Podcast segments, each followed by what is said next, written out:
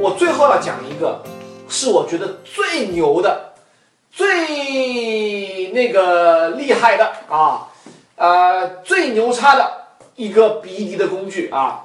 我相信，如果你是铁成功老师的铁杆粉的话，你会发现成功老师在很多场合已经说过这个了啊。不过今天是正式的 BD 黄金术，我还是要讲一讲。背景调查是猎头界的核武器啊，背调是很重要的，好吗？背调是最好的 BD 工具，背调是最好的 BD 工具啊。为什么呢？你想一想，就是如果你打一个电话给候选人的老板说。你好，你是不是最近需要财务总监？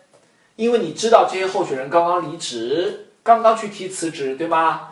所以你想想看，如果你挖走一个人，或者这个人被别的猎头公司给挖走了，他的坑是不是留下来了？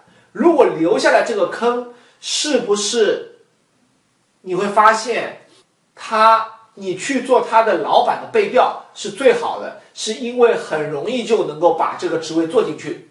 同时，你如果做这个候选人前任几家雇主的背调，那你想想看，这些人是不是也是？比如说，你打给一个财务经理的前老板，他是不是也会是财务总监呢？